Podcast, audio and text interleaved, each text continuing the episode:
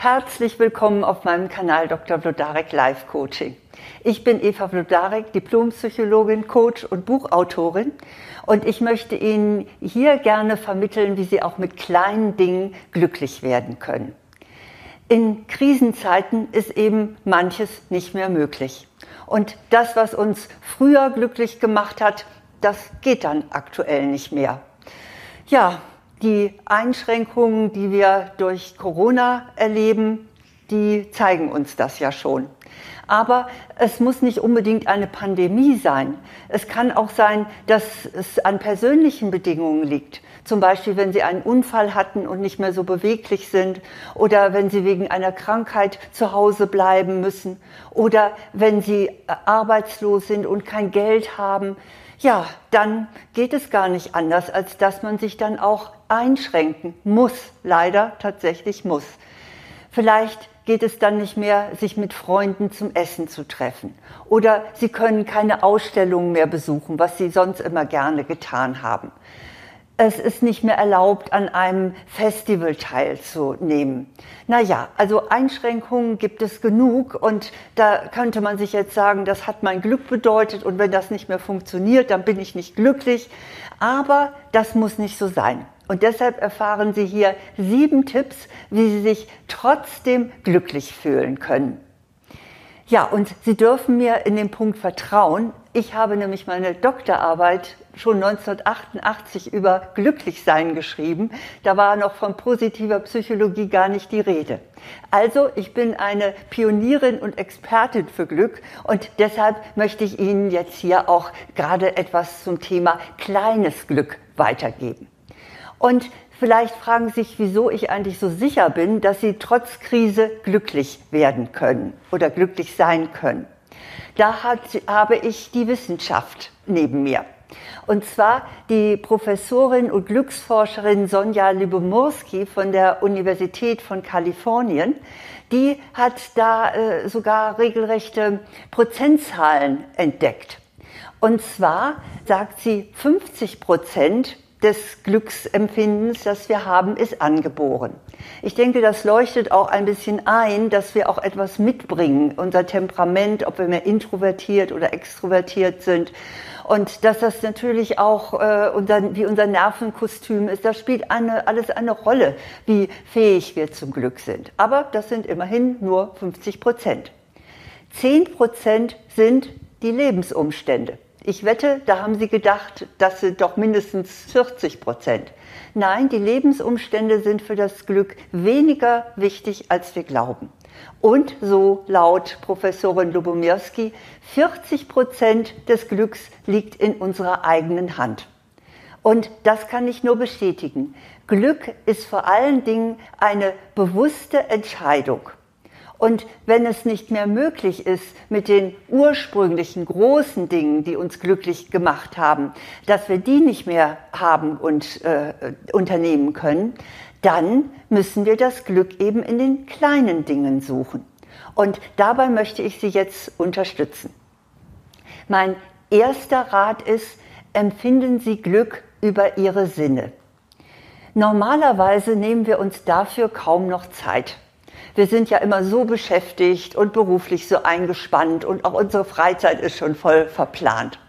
Und dadurch entgeht uns aber einiges. Und jetzt, vielleicht auch durch die ganzen Einschränkungen, haben wir plötzlich mehr Zeit und auch mehr Aufmerksamkeit für das, was wir auch sinnlich wahrnehmen können. Zum Beispiel, wenn die Sonne scheint, dass Sie die Sonne auf Ihrer Haut spüren oder dass sie sich ein schönes Essen kochen für sich oder ihre Lieben und den Tisch auch richtig schön decken und es dann ganz langsam genießen. Oder dass sie sich ihre Lieblingsmusik aufnehmen und das dann mal so richtig in Muße hören. Also ich mag zum Beispiel gerne, äh, höre gerne Maria, Maria Callas, aber fragen Sie mich nicht, wann ich das das letzte Mal gehört habe. Aber ich denke mal, jetzt ist die Zeit, das Glück in kleineren Dingen zu suchen und sich das auch mal wieder zu gönnen. Also entsprechend genießen Sie das Glück der Sinne. Das Zweite ist, holen Sie sich das Glück der Erkenntnis. Unsere Natur hat das übrigens ganz weise eingerichtet. Wahrscheinlich damit wir als Homo sapiens auch immer noch was dazulernen. Die schüttet nämlich Glückshormone aus, also in unserem Körper werden Glückshormone ausgeschüttet, wenn wir etwas verstehen. Das heißt also, dass ein echtes Aha-Erlebnis, wenn Ihnen also wirklich hier der Kronleuchter aufgeht, dass das pures Glück ist. Und das können Sie auch benutzen, um äh, tatsächlich auch in eingeschränkten Verhältnissen sich glücklich zu fühlen. Etwa indem Sie sich ein Lernvideo zu einem Thema besorgen, was Sie sehr interessiert. Oder Sie kaufen sich einen oder leihen sich einen Ratgeber, wo Sie ganz viel zu etwas, was Sie vielleicht als Problem bewegt, finden, was Sie tun können. Oder Sie lesen in einem Sachbuch oder in einem Magazin aus Ihrem beruflichen Umfeld. Also Sie können sich durch Verständnis ganz viel Glück holen. Ja, und das Dritte ist, erleben Sie Glück durch Kontakt. Tatsache ist, dass Beziehungen besonders glücklich machen.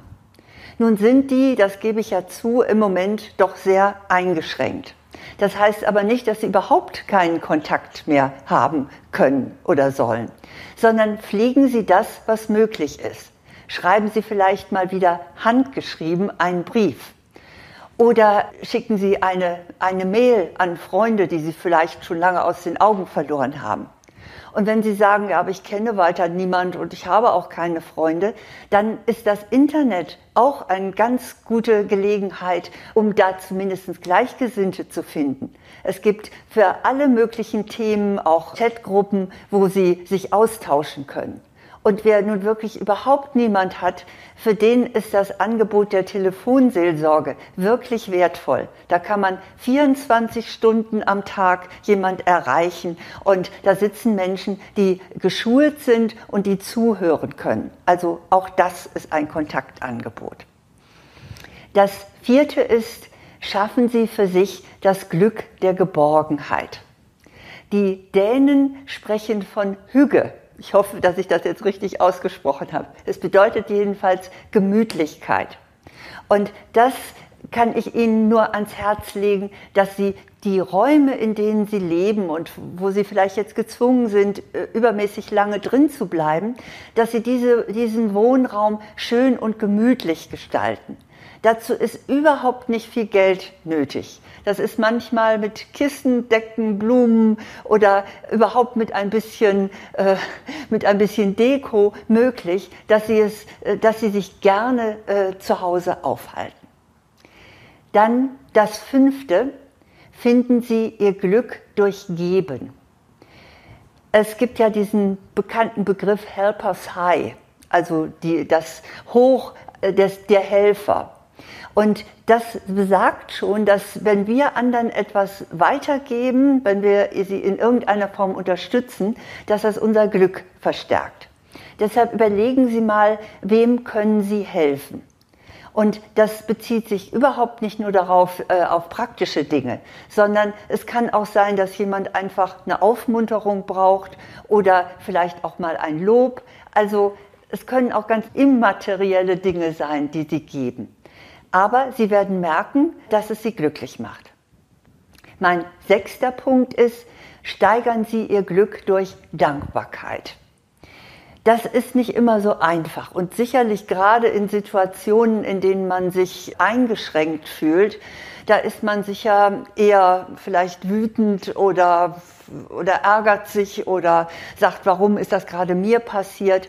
Aber das sollten Sie nicht tun, sondern lieber mal ganz gezielt versuchen, Ihr Glück durch Dankbarkeit zu steigern.